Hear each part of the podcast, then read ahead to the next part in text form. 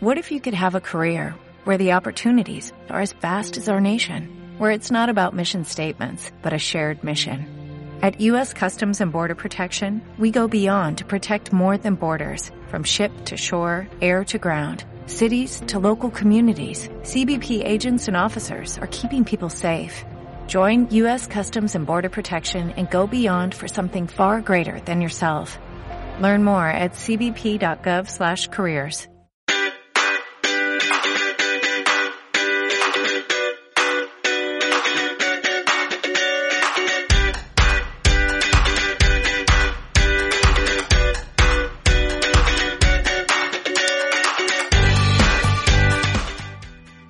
¿qué tal? Bienvenidos a la Liga con Jueguen. El Madrid es el único equipo de los cinco de grandes ligas que lo ha ganado absolutamente todo. Los de Ancelotti han empezado el curso como terminaron el pasado, ganando. Da igual quién hay enfrente, el resultado siempre es el mismo. Sin Casemiro y sin Benzema, pero con Suamení y Rodrigo. Los de Chamartín siempre encuentran la forma de llevarse los tres puntos. Incluso, como este fin de semana, en el Wanda Metropolitano con eso sí, algo de polémica.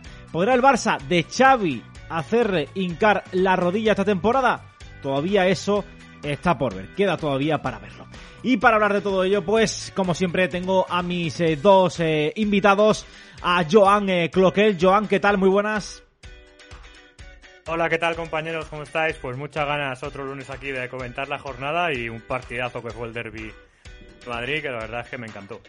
La verdad es que fue un derby muy intenso y estoy seguro que quien lo vivió muy intensamente fue nuestro compañero Javi Rando. Javi, ¿qué tal? Muy buenas. Muy buenas, ¿qué tal chicos? Eh, encantado de saludaros. Ahora la gente del streaming también, ¿vale? Que ya me escucháis y a Peque, que me preguntaba si, si estoy bien. Ya estoy bien, ¿eh? Que sabes que el viernes estuve un poco, un poco pachucho, pero llegué muy bien al derby, llegué muy bien a esa final del Eurobasket también, que ojito al baloncesto español fin de semana de, de, leyenda, ¿no? Partidazo. Yo no sé vosotros, yo simultaneé pantalla. Tenía una en una y otra en otra. Lo disfruté como un niño pequeño y además Antonio con nuestro Alberto, ¿no? Ahí también convirtiéndose en protagonista. ¿Quién le iba a decir? El pelirrojo. Sí, sí, mira que el chaval en Unicaja se lleva pocas alegrías, pero parece que con la selección, a pesar de entrar ahí en el último segundo con la lesión de Jules, pues eh, la verdad es que ha hecho un Eurobasket espectacular. Me he puesto hoy la camiseta de, bueno, de baloncesto que tenía más a mano, porque tengo otras, pero no sé ni dónde están, la verdad. Pero eh, nada, aquí mandarles eh, pues eh, felicitaciones al equipo del, eh, de, de, España, de Sergio Escariolo, y, y nada, y, y, sobre todo que disfruten. Que ya he visto alguno en Twitter que mm, lo celebró bastante bien. O sea, no se puede decir que no sé que se cortó a la hora de celebrarlo como el ex, por cierto, de Unicaja, Jaime, Jaime Fernández. La verdad es que. Y un, y, y un paisano de Joan, ¿no? Rudy, que, que ha ejercido bueno. de, de capitán, ¿no? Que creo que casi el último vivo de esa generación bestial de, en activo. Sí, casi, de, sí. de, esa generación tan campeona. No, no, no sé si nos queda algún otro, Jules, pero Jules no, no, no ha acudido a la, a la selección, que también, por cierto, es balear, con lo cual eh, traes cositas buenas de ahí, Joan.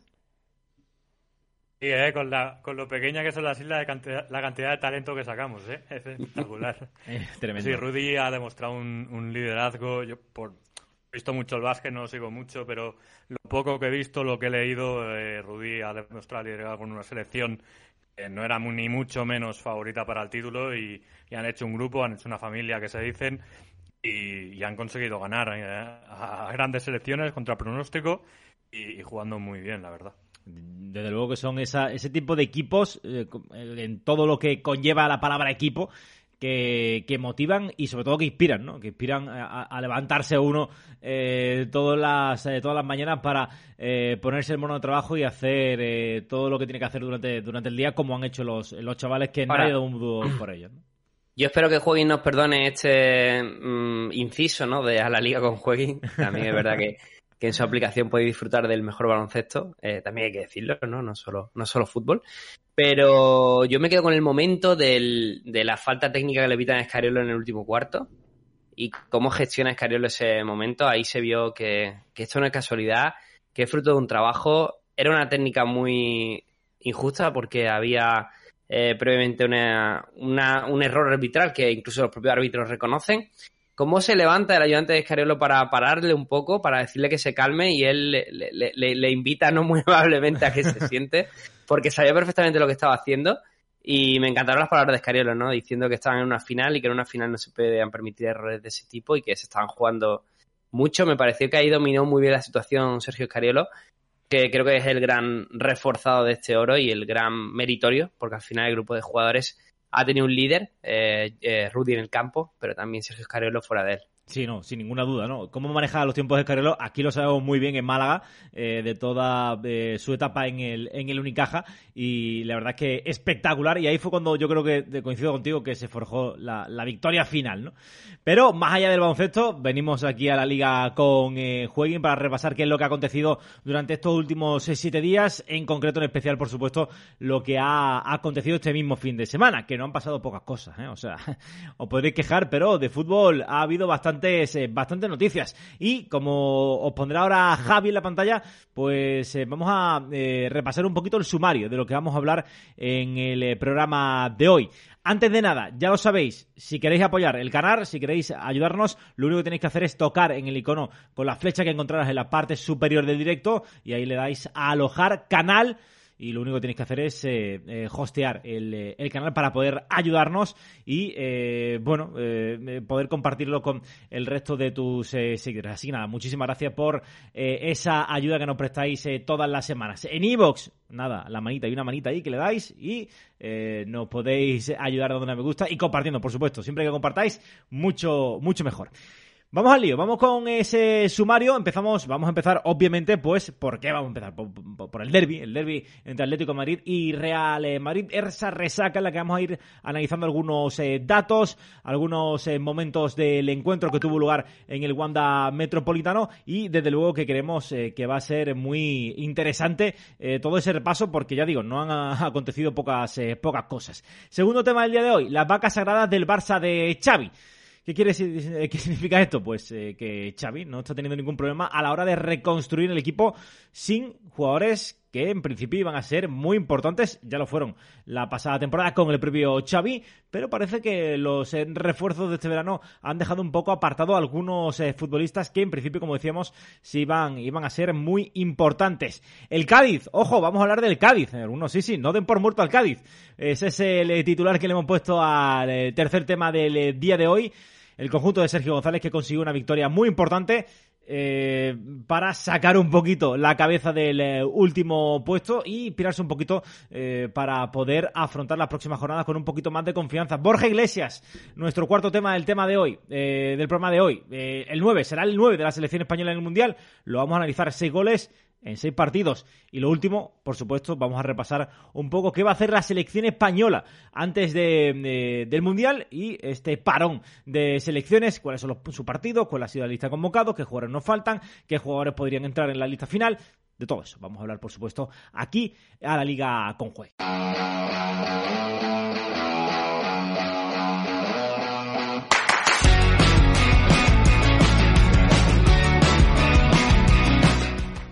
Y vamos a empezar por eh, el eh, partido, el eh, partido que tenido lugar en mayúsculas este fin de semana en el Wanda. Ese Atlético de Madrid, Real Madrid, se llevó el triunfo el conjunto de Carleto Ancelotti 1-2.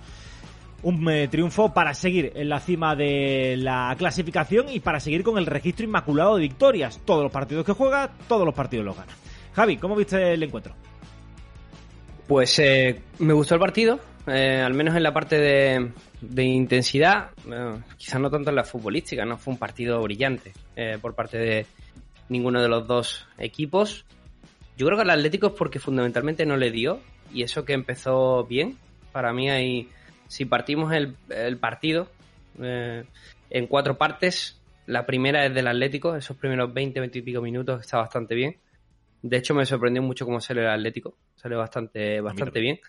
Y a partir de ahí, el Madrid demostró que con muy poco te hace, te hace mucho daño. A ver, es una, el gol de Rodrigo es una jugada de talento, desde la conducción inicial de, de Fede Valverde hasta el pase de Chouameni, que ya definitivamente refrenda que no es solo lo que muchos nos creíamos que era, un medio centro defensivo al uso, sino que parece que es mucho más. Y luego Rodrigo, ¿no? Que tiene esos detalles de calidad que lo hacen muy diferente, ¿no? Llega posteriormente el segundo gol también en esa acción de Vinicius, que es la única que podemos destacar positiva del brasileño en todo el encuentro. esa jugada donde se va de tres defensores y finalmente da el palo y Valverde, el más listo de la clase, la, remata.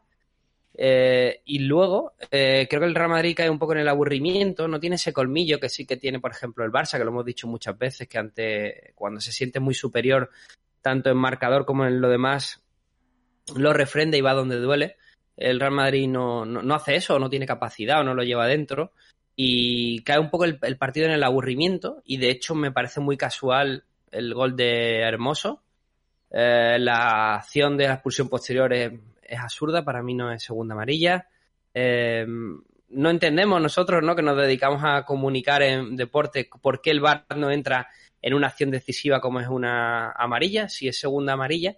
El VAR no entra en las amarillas, pero joder, si es segunda amarilla, pues, y él supone que el jugador le expulsan, quizás conviene revisar cuando entra el VAR y cuando no, porque le hubieran dicho al, árbitro, oye, eh, finge Asensio, la, ah, perdón, Ceballos, la amarilla hubiera sido para Ceballos en vez de para Hermoso y, y Santa em, no, incluso ni sufrió el Real Madrid, además creo que Carvajal estuvo muy listo, porque cuando más presionó el Atlético para intentar hacer algo, eh, Carvajal se metió por medio, eh, tuvo una acción, eh, creo que fue con Hermoso también precisamente, algo, algo antideportiva entre ambos, salieron un poco de lo que era el trastorno del, fútbol, cómo estaba en ese momento el partido, y eso amarró ya la victoria para el Real Madrid definitivamente. Partido que se entiende por un equipo que es muy superior al otro y, que con poco pues, pues lo mató. ¿Cómo lo viste, Joan? Bueno, pues eh, un resumen muy bueno de Javi. Yo vi la bueno vi todo el partido eh, y la verdad es que el Atlético empezó muy bien. Eh, para mí Griezmann cogió el de del equipo y, y, atacaron bastante bien, pero no supieron finalizar. Y, el Madrid, en cuanto tuvo la primera, marcó, que en una gran jugada, como ha dicho, de, de Valverde, Chomení, de Rodrigo, que a mí Rodrigo es un jugador que encanta la facilidad que tiene para, para marcar y por el instinto que tiene, la calidad y el instinto que tiene. Ve, puerta de una manera totalmente natural y es, y es, espectacular. Y a partir de aquí, pues el Atlético se, se empezó a, a, desinflar, no tuvo reacción. Luego llegó el segundo en una buena jugada del Madrid. Y, la segunda parte, el, el, Madrid casi no sufrió. El Atlético generó muy poco. Y, y bueno, el gol prácticamente llega de un error de, de en la salida, que el, rebote en, la, en el hombro de, Hermoso, y la segunda parte, y después, pues lo que dices, en cuanto apretó el Atlético de Madrid, eh, Carvajal pues se tiró de oficio, eh, hizo, la falta a Reinildo, le sacó amarilla y, y para mí Hermoso entra, entra ahí en ese juego y, sale perdiendo su equipo. Eh, recibe la primera amarilla, la segunda pues para mí tampoco era, pero, pero ya digo, calentó yo creo en ese momento y el Atlético pues no consiguió empatar por, por eso. Eh, yo creo que si Hermoso hubiera estado un poco más inteligente, hubiera sacado falta, la falta que le hacen a Reinildo, vuelven a atacar, eh, yo creo que hubiera tenido bastante opción de, empatar, pero eh, ya digo, Carvajal fue muy inteligente, jugó la presión, jugó con prácticamente todo el público y, al final fue justo, para mí, justo vencedor el, el Madrid, que en ningún momento vio peligrar el, el triunfo desde el primer momento que marca gol. Eh, para mí el Madrid está muy, muy sólido. Eh, como decís, ha ganado bueno, todos los partidos y va a ser va a ser difícil. Va a ser una lucha Barça y Madrid con muchos, muchos puntos. Y estar, yo creo que estaremos cerca, de los 100 y los clásicos van a ser decisivos. Eh, ayer me invitaron al, Antonio, perdona, ayer me invitaron al, Chiringo, un programa que hay de del Real Madrid en Twitch, que por cierto saludo a la gente de allí que, se, se porta guay con, con jornada perfecta y ponente también con, con y con el resto. Em, y, bueno, es, eh, estuvimos hablando un poco de, del partido y de lo que y de lo que suponía y yo me quedé con una reflexión también que es em, que el Madrid físicamente está muy por encima hoy día creo que de, de, casi cualquier equipo y por eso son los resultados o sea viene de una buena dinámica la temporada pasada donde acaba cerrando la liga y donde cierra la liga de campeones y la ha continuado pero creo que en el plano fútbol queda mucho por trabajar. Al final, eh, bueno, pues eh, Rodrigo o Valverde están teniendo un rol que el año pasado no tuvieron. Chouameni es un jugador nuevo. Tienes también la variante de Rudiger cuando juega titular. O sea, son algunas piezas que queda todavía por, por ajustar, ¿no? Pero estamos viendo un, un Ancelotti rotador, que era una cosa, una anomalía muy extraña. y que está permitiendo que el equipo esté físicamente varios puntos por encima. De hecho, mm, no sé si escuchaste las declaraciones de Simeone después del partido, decía que, este Real Madrid le recordaba al suyo, al Atlético Primigenio. Eh, no sé si la soltó un poco con bala, decía que cuando él tenía ese equipo y ha practicado ese fútbol, que, que rajaba mucho de él, de Simeone, pero sí que es verdad que me quedé yo con la sensación de que al Cholo le encantaría esa plantilla, le encantaría tener la, plantilla del, Real Madrid. Eh, y para mí el ejemplo es Fede Valverde. Fede hizo ayer un partido descomunal. Es un jugador muy diferente, un box to box, un tío muy físico, que encima no está exento de calidad para nada y que representa el nivel al que está el Real Madrid ahora, un nivel bastante alto. Que el Madrid parece que gana con el, con el piloto automático, ¿eh? O sea, no sé si creéis, yo que creo que para mí este Madrid eh, es mejor que el Madrid de la pasada temporada que gana Liga y, Liga de Campeones. No sé cómo lo veis vosotros. A mí, para mí lo que he visto, sí, para empezar porque Chouameni es a mí técnicamente mejor que Casemiro. Tiene mucha más lógica en cuanto a, distribuir el balón y a jugar. Eh, de hecho, el primer gol lo demuestra. El pase que le hace a Rodrigo es, espectacular y es un pase que creo que Casemiro eh, no, no es capaz de hacer, eh, entendedme, pero no, no le veo capacitado. No lo es. Y, ha ganado muchísima calidad. Eh, Valverde, pues eh, todavía eh, tiene un desplego físico y encima cuando tiene que jugar juega muy bien. Pues con Álava y con Militao, pues ahí tiene una seguridad defensiva muy importante. Y donde yo creo que tiene más debilidades en los laterales. yo creo que Carvajal y Mendy sí que creo que sufren mucho. Y sí, ayer lo puse por, Twitter, pero Atlético de Madrid hubiera tenido dos extremos eh, abiertos, que hubieran tenido profundidad, desequilibrio, pues yo creo que habría tenido bastante más problemas. Pero el Atlético de Madrid no juega con ese tipo de jugadores y no sufrió en exceso en esa debilidad que tiene, pero yo creo que es la única que tiene ahora mismo el Madrid y lo demás eh, tiene jugadores muy complementarios. En la segunda parte sale Camavinga, sale Ceballos, sale Asensio incluso que estaba discutido y también juega bastante bien. Eh, Benzema que no está, pero cuando vuelva, pues imagínate el jugador que va a recuperar. Eh, el Madrid tiene un plantillón y además, pues eh, Ancelotti es un gestor, pues, pues bueno, su trayectoria, ahí está su trayectoria, uno de los mejores. Eh, yo creo que, bueno, de lo que yo recuerdo de fútbol, uno de los mejores que hay. Los datos, eh, eh, Javi, eh, mejor comienzo del Real Madrid desde la temporada 68-69, único invicto de las cinco grandes ligas. Invicto me refiero a, que lo ha ganado absolutamente todo. Sí, más, que invicto porque, por ejemplo, el Barça hasta Múnich estaba invicto, por ejemplo, pero no es solo invicto, sino que ha ganado todos los partidos. Exacto. Creo, de hecho, que, claro, las cinco grandes ligas no hay ningún equipo que lo haya hecho y fuera de las cinco grandes ligas, por ejemplo, tenemos al Benfica, que ha ganado sus dos primeros partidos. Lo ha ganado todo en Portugal, ha ganado sus dos primeros partidos también en, en, Liga de Campeones, sorprendentemente. De hecho, incluso la Juventus lo ha ganado, teniendo un grupo bastante difícil el Benfica. Eh, pero claro, el Portugal, la Liga NOS, no pertenece a, ese Big Five que se conoce, ¿no? Donde están eh, Premier Alemania, España, Italia y, Francia. Eh, son, son esas cinco competiciones. Bueno, al final son datos, son datos anecdóticos, pero sí yo ando un poco sorprendido porque a mí el Madrid me acostumbra a otro tipo de cosas. Eh, de hecho, estoy bastante sorprendido, bueno, siempre es ese típico pinchazo, ¿no? Ese fallo, ese hemos viajado a Pamplona, no estaban motivado el equipo y no sé cómo acaban empatando, eh, incluso consiguiendo el empate en el descuento. Entonces, no me acostumbra a esto, ¿no? Estoy yo como un poco pensando, ¿cuándo me la vais a pegar, no? Porque, porque ya os conozco, ¿no? de hecho, muchas de las Champions del Real Madrid se entienden en el caos, que es una liga muy extraña donde el Madrid parece que no compite, donde hay un Barça o, también ha habido algún caso de un Atlético muy superior, eh, el Real Madrid se aferra a unos octavos de final donde nadie cree en el equipo y de pronto no sabes cómo te hagan una liga de campeones, ¿no? Entonces,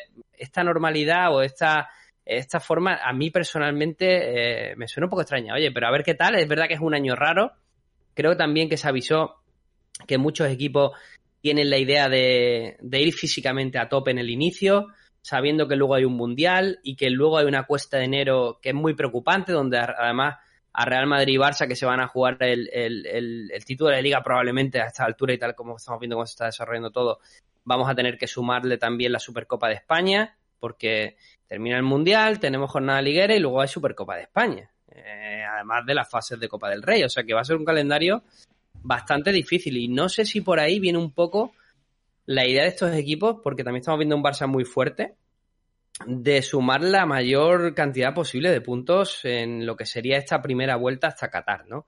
Y luego, Antonio, no sé si lo tenían metido en el planillo o no, pero hay que hablar, hay que hablar de lo que ha pasado con, eh, con Vinicius, de lo que ha sucedido en Brasil a raíz de, esa situación, eh, de cómo Vinicius afronta el partido, bajo mi punto de vista, bajo mi criterio, de forma totalmente errónea de lo que hizo en el campo. Eh, y, bueno, a partir de ahí hay un debate curioso donde sí que es verdad, cuando conformábamos el planillo, pues tampoco queríamos monopolizar la tertulia en eso, porque creo que ya se ha hablado demasiado, pero nos toca dar algún apunte, yo creo. Y también leer a nuestros oyentes, que seguramente que también tienen algún comentario que hacer al respecto.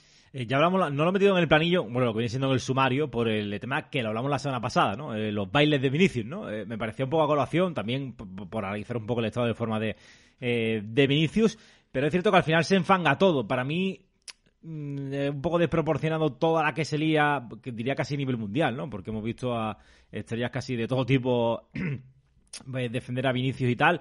Eh, me parece me parece obviamente lógico, pero después eh, se lía también en una tangana en, vestuarios, con cruce de declaraciones, que si Cuña dice esto, que si Vinicius chule al Atlético de Madrid.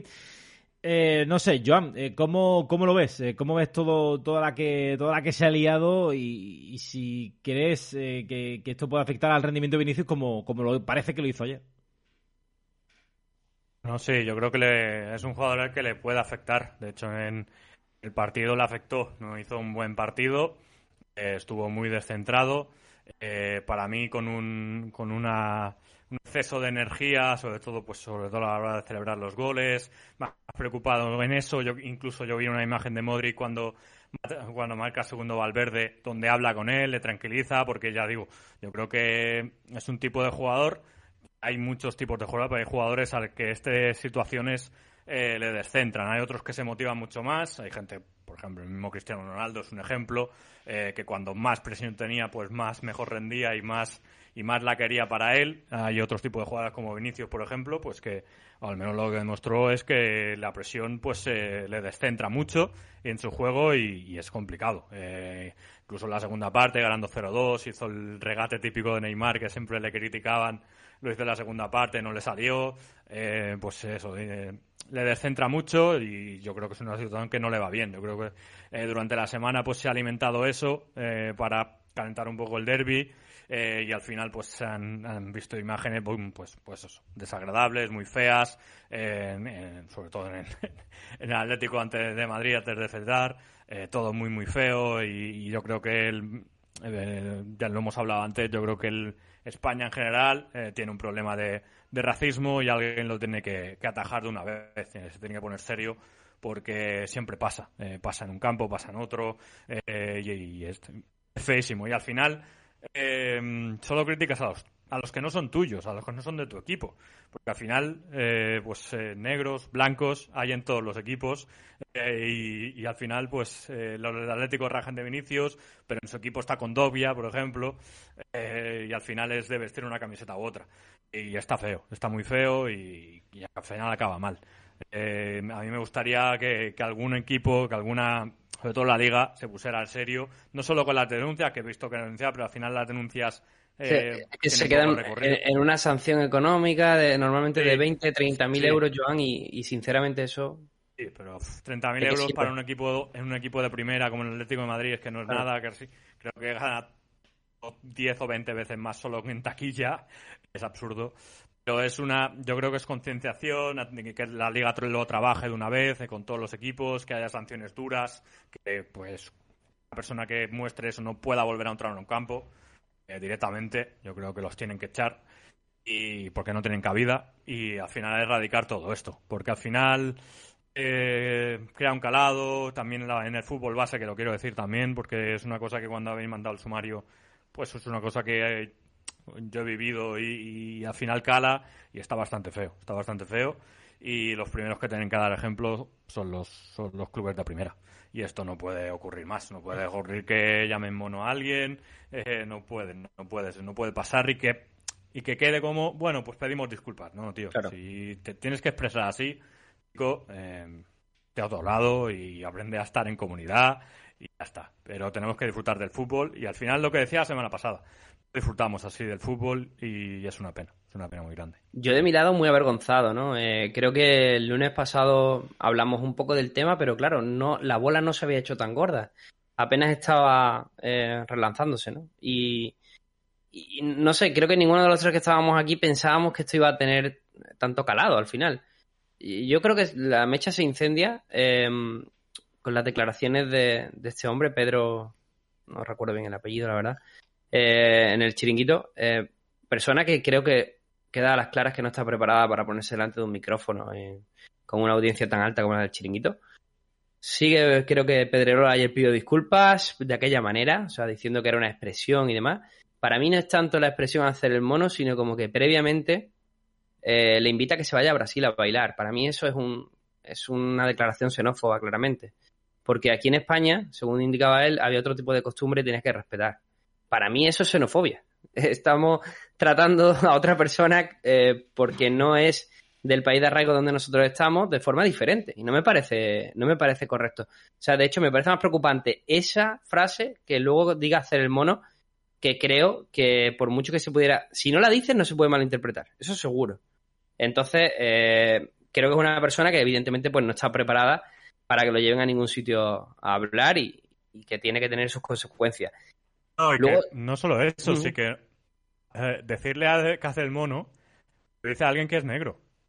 Y Vinicius claro. es blanco, no dice que hace el mono, dice, hace otra expresión, lo de siempre. Es payaso, utilizar total. este tipo de expresiones a gente de color, gente de negro. Mm. Eh, si es, yo qué sé, eh, si es Modric que se pone a bailar, este señor no, no dice, dice hacer el mono, sí, muy buena. Eh, es una expresión, pues eso, que solo se dice con los negros, es una expresión racista, xenófoba y que no tiene, no tiene cabida. Coque tampoco ayuda. Coque luego tampoco ayuda. No, claro, no, no ayuda. No, no, es que, claro... está, no, está, inteligente. A... Porque tú ahí dices, Vinicius aquí no va a bailar. ¿Por qué? Porque no va a ganar, no va a marcar y vamos a ganar nosotros. Y quedas de puta madre con tu afición y, y no te met, no metes un jaleo de eso, la verdad. No, no está listo tampoco Coque. No, no. ya te digo, es un, yo creo que es un tema de cultura en España.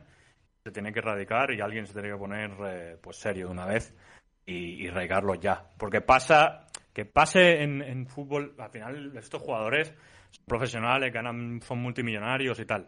El, la pena es que pasa en, en fútbol base, en sí. juveniles, todas estas categorías. Y lo ven chavales. Claro, y eso, eso lo que y... los primeros que lo tienen que hacer son la gente que está cara al público, que tiene muchos seguidores, programas de mucha audiencia.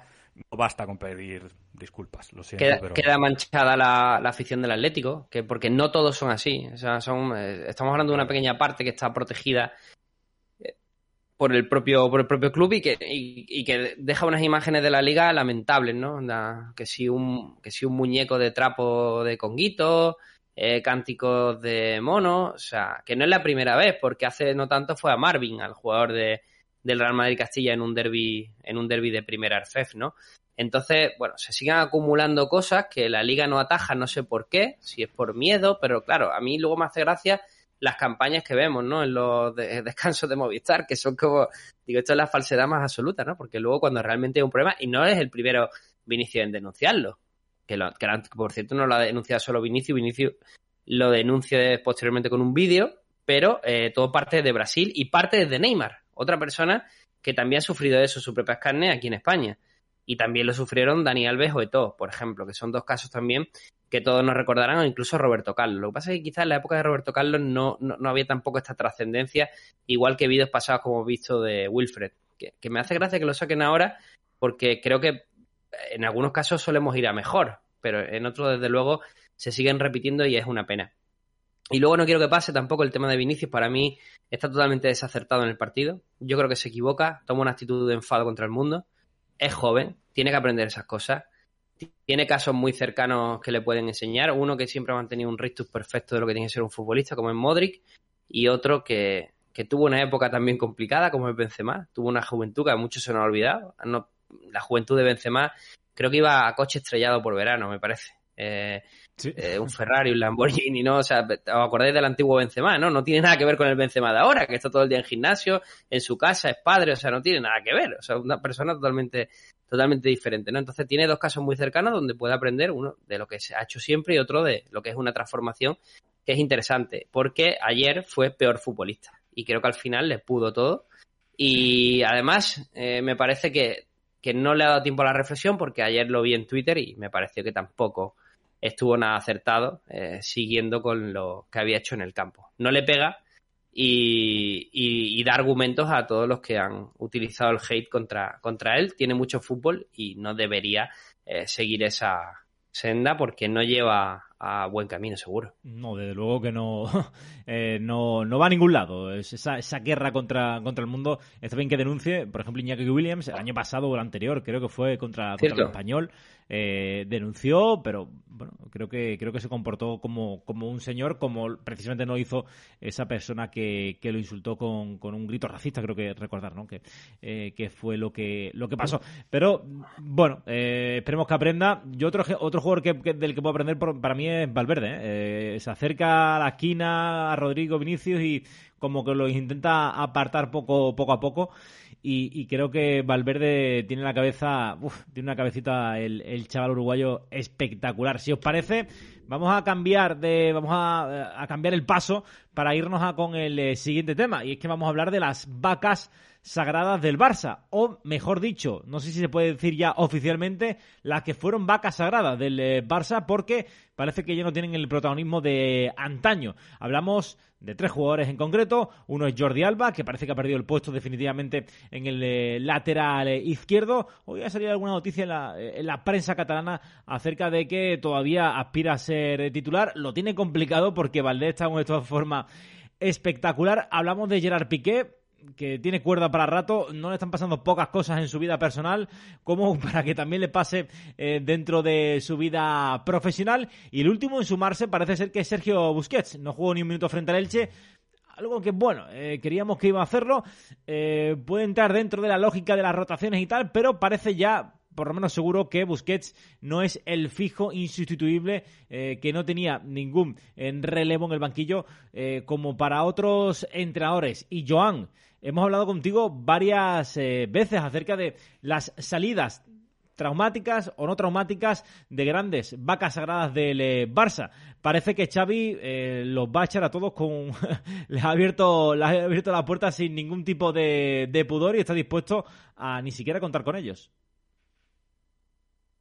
Sí, bueno, al final lo tiene que hacer. al final le tiene que mandar Xavi en el vestuario una de las maneras de mandar. Eh, lo hizo Guardiola en su momento y, y Luis Enrique no tanto porque llegó un poco en pacto con el mismo Xavi. Pero, pero sí, tienes que mandar tú y al final, pues este tipo de jugadores, pues eh, que estén por debajo tuya. Si no, al final te comen. Le ha pasado a, muchos entrenadores últimamente en el Barça y, bueno, eh, yo creo que el club también le está, le está ayudando y le está siguiendo en el mismo camino porque bueno, eh, caso de Piqué es que los tres son, son casos bastante diferentes, hay que analizar cada uno, pero sobre todo en el caso de Piqué, por ejemplo, eh, pues ha fechado a, a Eric García el año pasado, Christensen, Koundé, Araujo que viene de, de hace varios años, pero que cada día, cada partido que pasa pues es más importante y al final pues eh, Piqué es el quinto central. y bueno, un jugador con la leyenda de Piqué que incluso el año pasado tuvo el rendimiento que tuvo. Un, un, que, opinión mía, yo creo que de los tres es el que más ha encarrilado su carrera post-Barça. Eh, en cuanto a, pues es un empresario, eh, se, ha, fichado en la Andorra, ha llevado acuerdos con, con Ibai de streaming y, y, tal, y ha hecho competiciones, que decir, se ha movido en su vida después del fútbol, que la tiene encarriladísima, y bueno, eh, la verdad es que me, sorprende que, se haya quedado en, el Barça para un papel tan, tan secundario, porque es, pues lo que digo, es quinto central prácticamente, y prácticamente no, es quinto central, eh, y es difícil que juegue, es muy difícil. Si sigue al nivel de Eric García, de Cundé, que en Cundé incluso juega hasta la, de lateral, eh, de Araujo, de Christensen, es muy difícil que juegue. el caso de Jordi Alba es es totalmente diferente porque Jordi Alba eh, yo creo que va a apurar su, su contrato hasta que acabe, creo que tiene contrato hasta 2025, pero eh, es otro que con, las, con la entrada de Valdé, que ha encajado muy bien con, con Xavi, Eh, y luego le fichan a Marcos Alonso, que Marcos Alonso tiene contrato solo este año, lo veremos a ver, pero es un jugador con mucho más rendimiento, viene del Chelsea, eh, es un jugador que en principio está por delante de Jordi Alba. El último es Busquets. Busquets es el más claro de todos que hay que coger un relevo porque acaba contrato el año que viene. Eh, y, está poniendo y Xavi ha puesto por De Jong. Y De Jong que en los últimos partidos a mí me encantó el último contra Leche está jugando bastante bien. Eh, no es evidentemente y no lo va a ser nunca Busquets pero está jugando muy bien. Pedri está viniendo un poco más a recibir abajo. Está construyendo otro tipo de fútbol y es que lo tienes que hacer es que no queda otra. Eh, ya digo Busquets se va a ir el año que viene y creo que los otros dos sigue con la misma dinámica. Yo no descarto que en invierno se vaya alguno y a final de temporada creo que no quedaría ninguno, porque ya digo, eh, al final son leyendas de, del Barça, unos más grandes, otros más pequeños, pero tampoco a mí las imágenes que saca todo el mundo, como riéndose de, de la cara de Jordi Alba, de la cara de Piqué, a mí no me gusta, porque bueno, al final son grandes jugadores, pero yo creo que ellos mismos tienen que hacer una reflexión y decir, intentar acabar bien la su trayectoria en el Barça. Xavi, por ejemplo, con Luis Enrique lo hizo, llegaron a un acuerdo 2015, pues eh, Xavi era suplente, salía en las segundas partes para controlar los partidos y acabó con un triplete. pues te, vas ahí con en todo lo alto, pues Piqué, Alba y, sobre todo Busquets tendrán que hacer esta reflexión. Pero Xavi no le queda otra que buscar sustitutos a estos, estos jugadores. Pero eh, una pregunta, Joan. Exactamente cuál es la crítica a Jordi Alba, porque para mí es un lateral izquierdo que está bastante por encima del rendimiento de Marcos Alonso. Quizás defensivamente podamos abrir ahí la lata, pero en general Jordi Alba creo que ha sido un lateral izquierdo mucho mejor, ¿no? En lo largo de su carrera. Sí, sí, sí, pero yo creo que es más extradeportivo que deportivo. Mm. Creo que es más un, tema de gestión de vestuario que, de, rendimiento. Es eh, verdad que Jordi Alba no es el de los últimos años, sin Messi prácticamente su último pase era siempre buscando a Messi sin Messi ese último pase ha bajado mucho. Eh, Valde el otro día elige súper bien e incluso acaba con dos asistencias.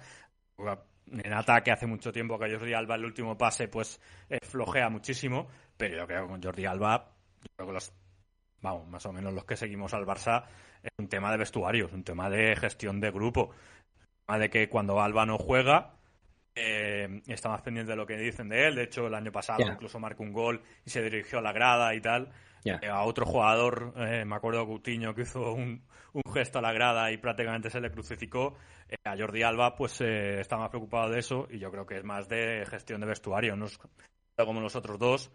Pero yo creo que, ya digo, lo he dicho aquí durante estas semanas, antes de que ficharan a Marcos Alonso, el Barça necesitaba un lateral izquierdo para suplir a, a Valde porque Jordi Alba eso, esa función no se la puedes pedir, pues básicamente es, creo que está en la razón. Creo que está en la razón. Sí, al final es una transición que, que tenía que llegar de una u otra manera. Eh, a mí, por el poco conocimiento que yo tengo del Barça, porque lo digo desde, desde fuera, no estoy tan metido dentro del día a día del Barça como el caso de Joan, sí que me da la sensación de que la mayoría de decisiones son, son no tienen que ver con lo deportivo, ¿no? Eh, Creo que Piqué el año pasado, quitando algunos momentos de Araujo, fue el mejor central del equipo cuando estuvo en forma. Este año no ha tenido todavía siquiera chance, oportunidad de, competir. Los nombres que han traído, Kunde va a ser insustituible. Araujo tiene un potencial tremendo, probablemente sea de los defensas al corte eh, superiores que hay ahora mismo en, el mundo y eso con su juventud y, relativa poca experiencia ya mucho que decir eh, Eric García funciona dentro del esquema de Xavi. Ya, luego hay filias y fobias.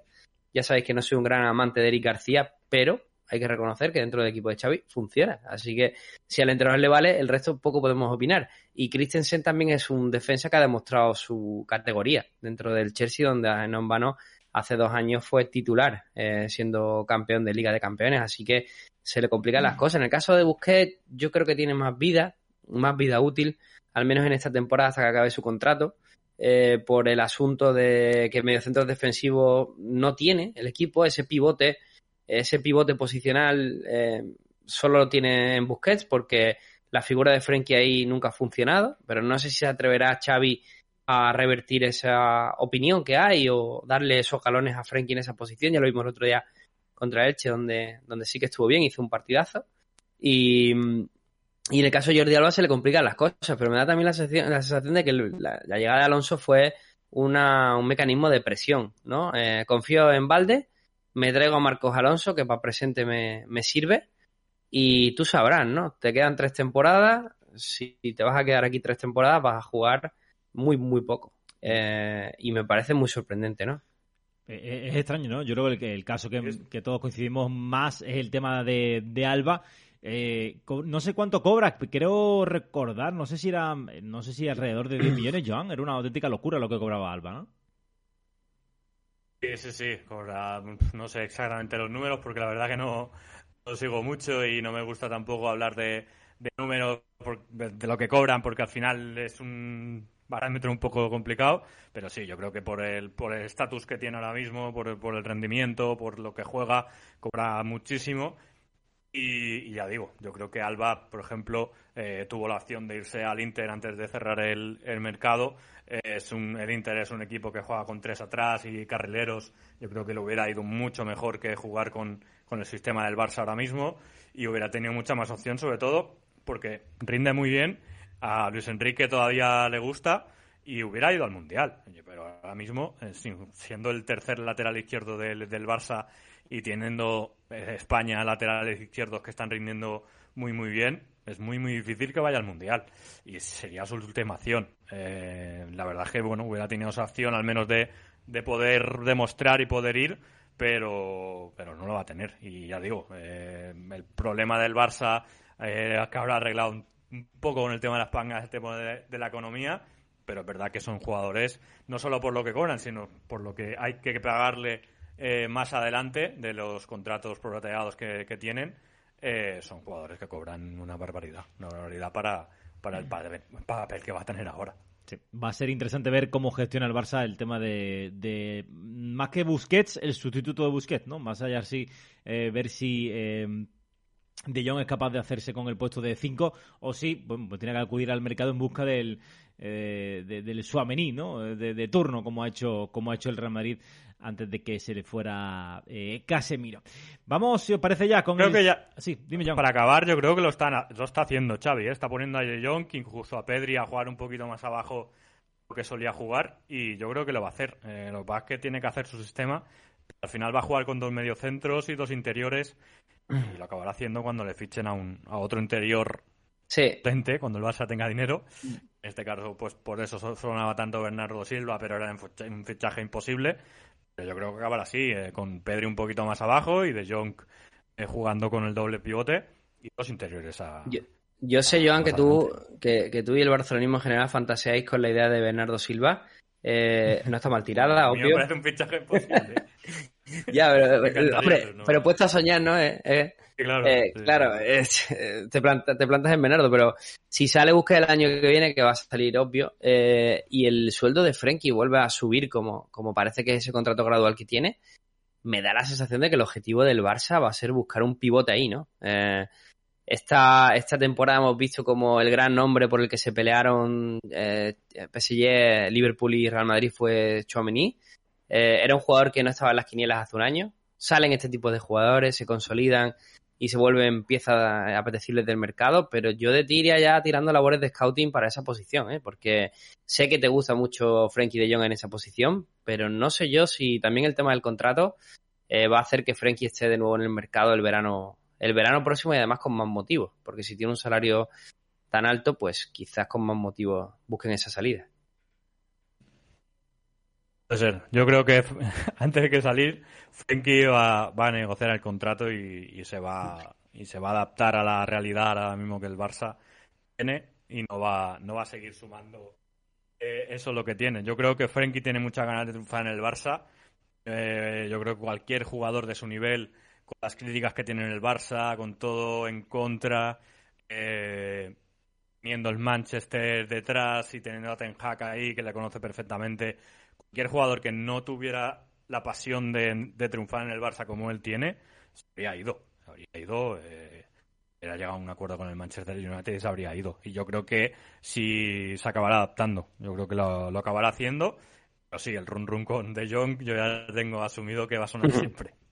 Oye, nos decía Antonio antes de cambiar de bloque, sí. Titot aquí en el chat, en lo futbolístico la cosa es que al jugar Xavi con extremos muy abiertos, no le interesan los laterales largos, o si tienen que serlo, deben saber jugar también por dentro y sobre todo ser muy potentes para poder recuperar en defensa. El tema de que Alba es un puñal en ataque, pero hace muchos años que flaquea en la recuperación. Pues ese comentario. Nos quedamos con ese comentario. Por cierto, si queréis comentar vosotros, también lo podéis hacer en iBox, en esa cajita de comentarios, y nos, bueno, nos habléis un poquito, ¿no? De tanto del derby como del eh, futuro eh, azulgrana, ¿no? Con estas vacas eh, sagradas y eh, la posible reconstrucción del conjunto de Xavi Hernández. Nosotros nos vamos a ir con el siguiente bloque.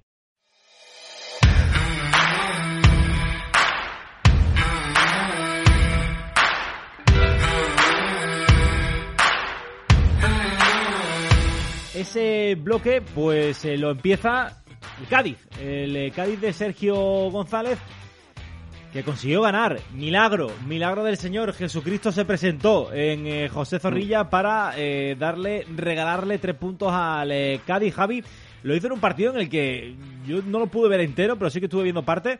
Y en la que, bueno, Conan Ledesma, no sé, ¿qué, qué, le podemos poner a Conan Ledesma? Una estatua en el Carranza se me queda chica. Pero es que ese es el tema, es que no quiero bajar el suflé gaditano ahora, ¿vale? Pero eh, ¿cómo, ganó el, ¿cómo ganó el Cádiz? O sea, mm, el Edema fue el mejor jugador del partido, el Cádiz ganó 0 a 1, ¿vale? 0 a 1, o sea, es el primer gol que marca en la temporada. El equipo de Sergio ganó eh, con la receta Sergio 0-1, aprovechando error del rival claramente. Asenjo se la deja eh, que ni pintada, eh, protagonista negativo y jugador que ya apareció en las decepciones y sigue confirmando que, que si se marchó del Villarreal y la temporada pasada ya apostaron claramente por Ruggi, pues ahí está el motivo, ¿no?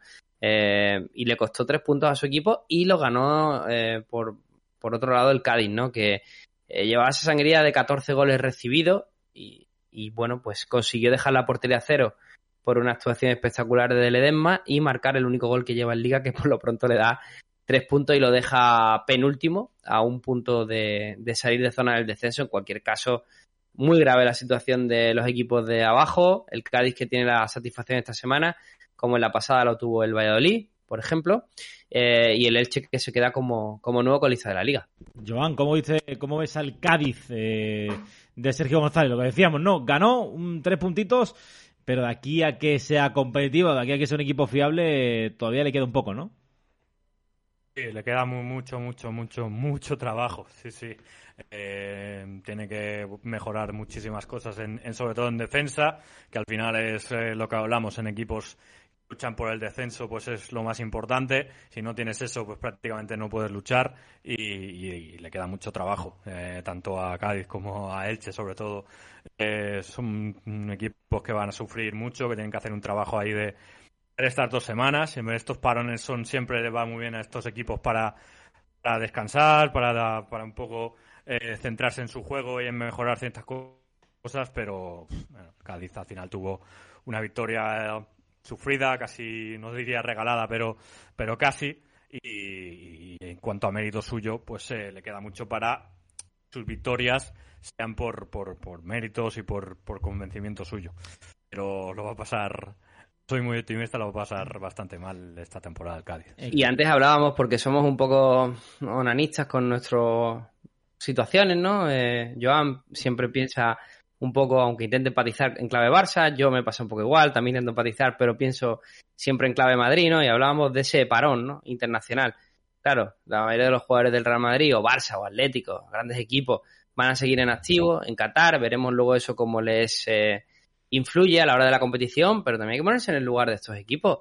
Eh, ponte el caso de un Elche, un Cádiz, un Valladolid, que se van a quedar en, descenso ahí, eh, trabajando por fuera, creo que van a montar torneos entre ellos, amistosos, etcétera, etcétera, pero trabajando un mes y medio en balde y van a empezar la liga, eh, habiendo pasado mes y pico después de que se parara, en una situación bastante grave. Supongo que hay mucho, va a haber también mucho intención de salir de ahí, de por lo menos pasar ese parón en una zona medio tranquila, pero son equipos que, lo tienen muy difícil, porque cada jornada muchas veces nos muestran una cara más amable de un equipo que puede competir y demás, pero luego hay otros momentos donde... Eh, y nos pasa en JP, Antonio, tú lo sabes, que son once que incluso ni están definidos. Que tiene siempre la duda, ¿no? ¿Quién va a jugar de central? La posición de central es un jugador que siempre tendría que ser el mismo central, lo normal. En un equipo pequeño el central no se debe tocar. Entonces, cuando estás ya como en el caso de Valladolid, ¿quién juega? Javi Sánchez, juega el Yamico, juega Fedalo, juega eh, Joaquín. O sea, estamos hablando de cuatro jugadores que realmente tienen la posibilidad de jugar los cuatro. Y eso nunca es una buena idea. Una buena noticia. No, no es buena, no es buena idea. Solamente hay que ver el, el Elche, ¿no? Eh, que perdió en el, en el Camp Nou otra, otra goleada y, bueno, eh, de repente parecía que Collado iba a echarse el equipo a las espaldas y de repente no, no juega ni, ni un minuto, ¿no? En el, eh, frente, frente al Barça. Desde luego eh, lo van a tener complicado. Yo creo que hubiera sido el año perfecto para hacer lo que hacen en Sudamérica con las ligas, eh, con la apertura y dividir la liga en dos, dividir la liga en dos. Yo creo que hubiera, hubiera estado bastante, bastante bueno porque realmente yo creo que esta temporada son dos ligas diferentes. Cuando empiece la temporada en enero, yo creo que la cosa va a ser... Pero el problema es que no había fecha, Antonio, porque como también la fase de grupo se tiene que jugar antes de, de que se paren en noviembre, la cosa es que realmente no hay muchas... No. no hay muchas fechas, pero sí, te hubiera comprado la idea, incluso hubiera sido más justo acabar como hacen en Latinoamérica, no ya para el título de liga, pero sí quizás para los descensos con una especie de playoff entre los equipos, ¿no? Porque eh, sí que hay posibilidades de que sea bastante injusta la cosa a final de temporada, pero bueno. Sí. Eh, estamos empezando, así que. Vamos a ver cómo, cómo se desarrolla el, el tema. Vamos con el siguiente eh, apartado de nuestro sumario y es Borja Iglesias, el delantero del Real Betis Balompié. Seis goles en seis partidos. La verdad es que está ofreciendo un rendimiento espectacular. Está tirando del Betis. Hay que recordar que ha perdido varias jornadas a Fekir, que también estuvo varias jornadas sin eh, Canales, que ha perdido a Juanmi para buena parte de lo que viene siendo el año y aún así ¿Quién está siempre? El Panda, el Panda. Ahí está el eh, delantero eh, verde y blanco marcando goles y echándose el equipo a sus espaldas. Después de que comenzara una, su etapa en el Betis algo dubitativo, lo cierto es que con el paso de las temporadas está ofreciendo un rendimiento espectacular hasta llegar a este curso, justamente meses antes del Mundial de Qatar, para plantearse como una seria alternativa a ser uno de las eh, referencias en el ataque del conjunto de, la selección de Luis Enrique. Eh, la pregunta es esta, ¿puede ser el Panda, el del 9, el delantero eh, titular de la selección española? Porque es que la verdad el rendimiento que está ofreciendo es espectacular. Te la, te la dejo votando, Joan. No sé tú, tú qué opinas al, al respecto. Para, bueno, si sigue al nivel de ahora con esta con este rendimiento cara a puerta y con esa confianza y con ese juego, evidentemente para mí es el, candidato número uno a, delantero de centro, a delantero centro de, la selección. Eh, tiene sabe jugar muy bien de espaldas, sabe asociarse, sabe, pues ahora mismo pues tiene la flechita para arriba que, que solemos decir y, bueno, tiene una facilidad cara a puerta y que si consigue eh, mantenerla, que eso es lo que complicado los delanteros, que siempre van por rachas y cuando enlazan una buena, pues cuando la paran, pues les cuesta mucho, pero si sigue enlazando, si sigue jugando a este nivel, eh, para mí ahora mismo es el, es el principal candidato. A mí eh, es verdad que no juegan una gran liga como, como Ferran Jugla, que está en un inicio de temporada muy bueno y como nueve eh, de estos que le gustan a Luis Enrique, pues también sería una opción, pero ahora mismo Borja Eliso para mí es el, el favorito para esa posición de nueve y, y además eh, sería muy muy cómodo para, para jugadores asociativos, eh, para jugadores que le gustan mucho a Luis Enrique, que entren desde, desde atrás, desde banda. Eh, para mí, ya digo, eh, candidato número uno como titular en la selección de Luis Enrique. Javi. Sí, yo, fíjate, me quedo con una cosa, Antonio. Eh, a mí lo dijimos aquí, ¿eh? O sea, fue una cosa que comentamos aquí el lunes pasado, que Borja Iglesias podía estar en esa lista. También es verdad que se valoró a, a Jutgla, a Ferran Jutgla, que también puede ser una opción, está haciendo una gran temporada en Bélgica.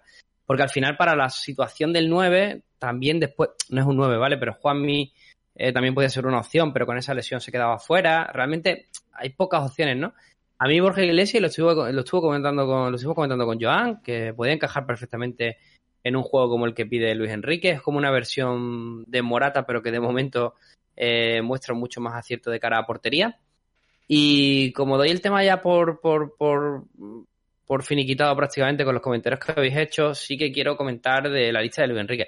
Hice un tuit que yo creo que se malinterpretó un montón. Eh, la, ironía es que no se entiende bien cuando se escribe, eh, pero no, lo decía en serio, o sea, hablaba de, de Luis Enrique. Yo pienso que lo tenemos muy difícil en el Mundial. Pienso de verdad que, que hay selecciones como Argentina, por ejemplo. No sé si Argentina dicen también que hay un poco de hype y tal, pero con Messi nunca te puedes fiar. Eh, luego veo una selección como Brasil que me parece muy fuerte. De hecho, ha hecho un clasificatorio para el Mundial tremendo, eh, prácticamente intratable en, Sudamérica. Incluso cuando le ha tocado ir a, campos difíciles, en el caso de, Bolivia, por ejemplo, o Perú, eh, y lo ha solventado con, con, éxito, una selección impecable. luego, todos hablamos siempre del potencial individualidades de Francia, ¿no? Es verdad que Francia tiene un problema como grupo, de hecho, ya ha hecho hoy otra de las suyas Mbappé, que por lo visto no ha querido estar en un, en un evento de un patrocinador de la, de la Federación Francesa. O sea que creo que ahí como grupo, eh, todos hemos coincidido siempre en que Francia tenía la mejor lista de jugadores que, llevaba a cualquier competición, pero luego como grupo no funciona muy bien. Entonces, pero aún así le, le doy cierto chance. Y yo veo a España como a un nivel inferior, un, par de niveles inferiores a estas selecciones, ¿vale? Y alguna más de la que podríamos, de la que podríamos hablar. El caso es que, bueno, dije eso, que, que, pensaba que no íbamos a ganar nada, pero que me encantaba Luis Enrique, tío, y lo digo sinceramente, a mí me, y no es, no es sarcasmo, lo digo con honestidad, me gusta Luis Enrique, de verdad, me gusta cómo lleva la selección, la lleva como un club y eso es lo que la gente no entiende. O sea, a ver si entendemos ya que no es una selección de que los 25 españoles con pasaporte que hagan más mérito van a ir, no es así, lo ha dejado claro. Luis Enrique lo dijo el otro día otra vez, bastante clarinete. A él le importa lo que los jugadores hagan con él. Y, por ejemplo, Asensio no juega en el Madrid, pero ahora Luis Enrique ha decidido que Asensio le vale.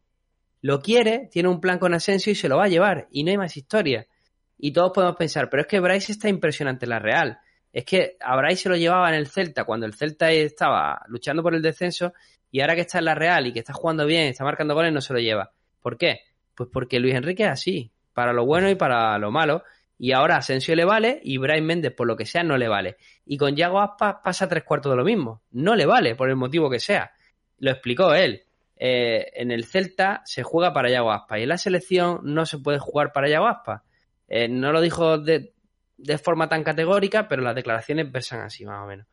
Entonces, nos guste o no nos guste, mm, igual que si Eric García pierde la titularidad en el Barça, le da igual, se lo va a llevar y va a ser titular. Es que Así que es mejor que vayamos asumiendo esas cosas. Lo dijo muy claro, ¿eh? dijo eh, que se podía llevar jugadores que directamente no jueguen en sus equipos y que lo que le importa es que lo que hagan con él. si, si con él lo hace, pues qué más le da que lo haga con sus equipos, ¿no? Es, algo sorprendente, no, estamos acostumbrados a que un seleccionador diga, diga eso. Bueno, ya nos estamos empezando a acostumbrar, ¿no? Con, eh, con Luis Enrique, que lo lleva haciendo ya bastante tiempo. Pero Antonio, pasa una cosa, que en la selección solo juegan 11, tío. O sea, realmente tu 11 en un torneo como un mundial va a cambiar muy poquito. Vas a cambiar un par de figuras, pero muy poco más. Entonces, tienes que llevarte a 23. Van siete tíos que no van a jugar. Entonces, ¿de qué te sirve llevar a... por ejemplo, yo, yo me mojo. Para mí Nacho Fernández tiene sitio en la selección. Pero por lo que sea para Luis Enrique, no lo tiene. Fabuloso. O sea, no pasa nada. Si es que es lo, es lo que hay. A mí es un central que me transmite garantías, la verdad, muchísimas. Y es un jugador que además que está acostumbrado a no jugar habitualmente. Entonces, si te hace falta un día, creo que es bastante confiable. Pero por lo que sea Luis Enrique, no le vale, porque él plantea o tiene una idea en la cual no encaja. Para él es superior Diego Llorente, que no lo entiendo. Pero hay que respetarlo porque probablemente si Nacho Fernández fuera a la selección iba a jugar lo mismo que Diego Llorente, cero minutos. Sí, no creo que jueguen eh, mucho más. Coincido con, lo que decías antes de Borja Iglesias. Al final es que se ve muy claro lo que quiere Luis Enrique, ¿no? Quiere un delantero que sea, eh, voy a decir un tanque, ¿no? Pero que sea por arriba bastante potente y que tenga la capacidad de presionar. Y es una cualidad que comparten tanto Morata como Borja Iglesias. Y si Borja Iglesias está mejor, oye, pues competencia para, para Morata, que es lo que nos podemos eh, llevar. Joan, yo quiero hacerte una pregunta. ¿Por qué va Jordi Alba ahora cuando iba, cuando no iba, cuando estaba bien, supuestamente bien? Y ahora va. Y la segunda, que echas de menos a, alguien en la, en la selección. La verdad es que no. Desde que está Luis Enrique en la selección, no he, no he hecho de menos a nadie. Eh, la verdad es que no cuesta. un entrenador al que no le cuestiono las decisiones y es tan hermético y tan, lo que dice Javi, es tan de su equipo. Bueno, que por mucho que a mí me guste un jugador, es que no, no va a encajar en su sistema. Por tanto, si los ha elegido, pues adelante. Y la verdad es que es un entrenador al que yo en particular voy, voy a muerte porque es un entrenador que va de cara y los que no han ido, pues será porque no encajan. Pero ya digo, eh, yo tendré mis preferencias, eh, em, pero al final es un poco, bueno, eh, no encajaría ni es un poco, le da igual. Con Jordi Alba mismo, en Jordi Alba se, decía aquí en el Barça que, que se llevaban fatal, que no se podían ver, tal. Eh, pues bueno, ahora que lo está pasando mal, pues incluso lo lleva. Bueno, eh, es un entrenador que va muy, muy por libre, es un entrenador que, tanto como jugador como ahora, pues siempre ha tenido sus propias decisiones, su camino, eh, y ahora mismo se lo dejan hacer. En el Barça no le dejaron hacerlo, mandaron pues más el, vestuario que, él, y en la directiva lo dejó, y ahora pues manda él, y él manda, él elige, y y todo lo demás pues no nos encajaría. Eh, es verdad que hay jugadores que se van a quedar fuera, como siempre, jugadores que, como dije, dice Javi, van a ir, incluso no, no van a jugar porque van a ser de, los últimos.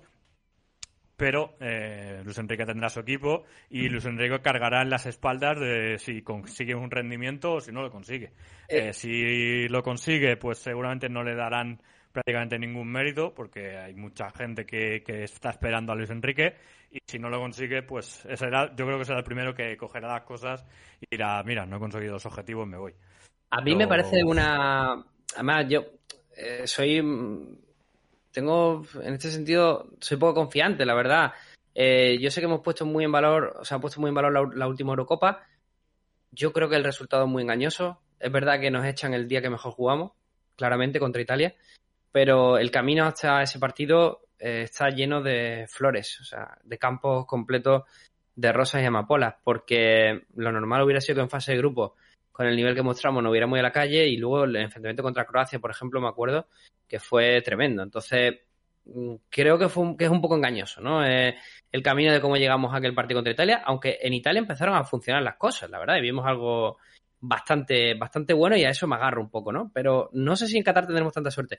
Y me da pena porque creo que lo que dice ya, le están esperando, le están esperando con todas y van a ir a, a, cuchillo contra Luis Enrique como España no, no qué, porque ¿qué le pedimos a España realmente con este grupo para Qatar? Porque damos por bueno unos cuartos de final, por ejemplo, porque yo creo que unas semifinales sería buenísimo, pero damos por bueno unos cuartos porque ya te digo yo que como son unos cuartos las críticas van a ser eh, lapidarias no, lo siguiente. Y creo que pueden ponerse en riesgo la situación del seleccionador, que por hartago lo que sea acabe decidiendo irse, y me parecería una mala noticia para, para España. Y luego quería preguntarle a, Joan por Ansu Fati.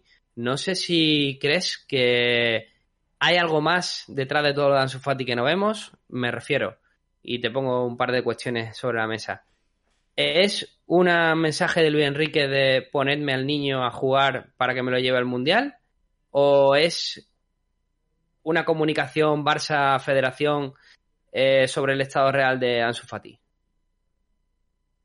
Creo que es más lo segundo, eh, porque yo creo que Ansu Fati tiene que recuperar confianza en su juego y sobre todo en su instinto de cara a puerta, sobre todo. Yo creo que en los últimos últimas semanas creo que lo ha perdido y tiene que recuperar esa confianza. Yo creo que estas dos semanas le irá bien para, para entrenar, para recuperarlo, para que Xavi esté con él, para que se dedique un poco más a, a él y a, recuperar todo. Y, de eso depende de que vaya. Yo creo que si a lo poco que juegue tenga continuidad, pues va a jugar, va a ir al Mundial. Pero es verdad que, por ejemplo, Ferran Torres eh, es muy criticado en el Barça y juega, incluso hay muchos partidos que ha jugado por delante de Ansu y yo creo que el problema es de confianza. Eh, no acaba de, de, arrancar, no acaba de jugar un partido entero, no acaba de... Sobre todo pues el instinto. Lo que hablaba antes de, Rodri, de Rodrigo, eh, el instinto pues Ansu lo tiene. Ansu antes de la lesión pues eh, los disparos, de, cada disparo prácticamente era gol, estaba siempre bien situado, siempre desbordaba y ahora le cuesta mucho. Llega a área pero le cuesta mucho rematar, es verdad que tiene mucho desparpajo pero no acaba de tener confianza y eso lo tiene que recuperar y evidentemente eh, muchos dicen que era un palo de Luis Enrique a, Ansu y yo no lo creo así. Yo creo que Luis Enrique necesita el nivel Ansu puede dar para llegar a la selección. Luis Enrique sabe que lo puede dar, pero si no lo da, no va a ir. Yo creo que si no lo va, no, van, a, van a ir otros antes que Ansu a, medio gas, a medio, a medio rendimiento. No, Ansu todavía, por ejemplo, eh, Torres en 2010, ¿vale? Que va medio lesionado y tal, pero es Torres. Tiene un estatus, eh, tiene un estatus eh, mundial. Ansu todavía no lo tiene por culpa de las lesiones y si no está a tope de confianza, a tope de rendimiento, pues van a ir antes otros jugadores que ante la presión, ante pues lo que tú vas diciendo, ¿qué le vamos a pedir a España? ¿En un cuartos de final, semifinales? Pues que en unos cuartos de final la presión no le pueda y le saque le saquen, le saquen los partidos. Y bueno, eh, hará su grupo. Eh, ya digo, yo creo que el tema de Ansu es que Xavi consiga eh, que vuelva a tener la confianza que tenía antes de las lesiones. Eso ah, es una crítica que quería hacer porque he leído como que no había respaldo de Luis Enrique, como que dejaba tirado a Ansu en el momento que lo necesitaba, tal.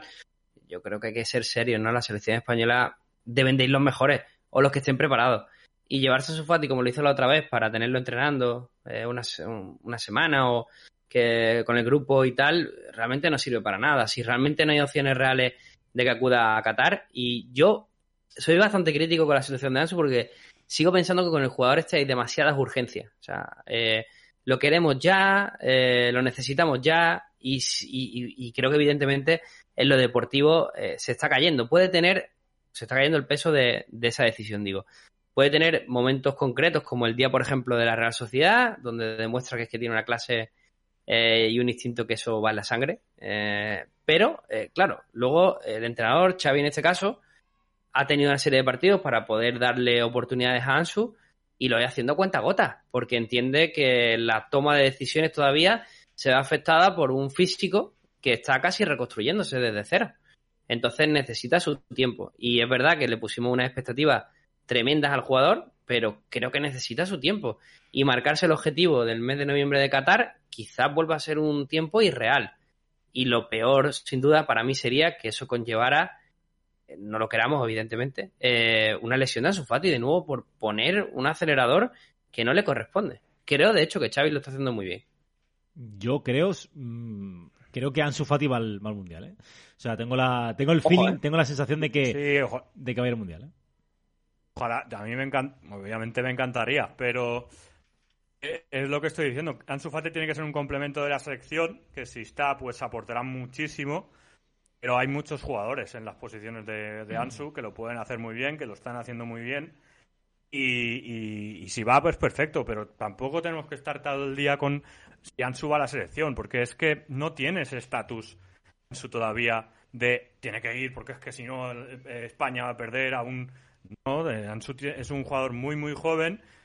¿Cómo? No sé. Eh, ¿Cómo se le pedimos? No, es que Gaby tiene que ir a... No, pues, pues Gaby tiene 18 años es un niño todavía. Hay otros jugadores que deben ser mucho, mucho más importantes.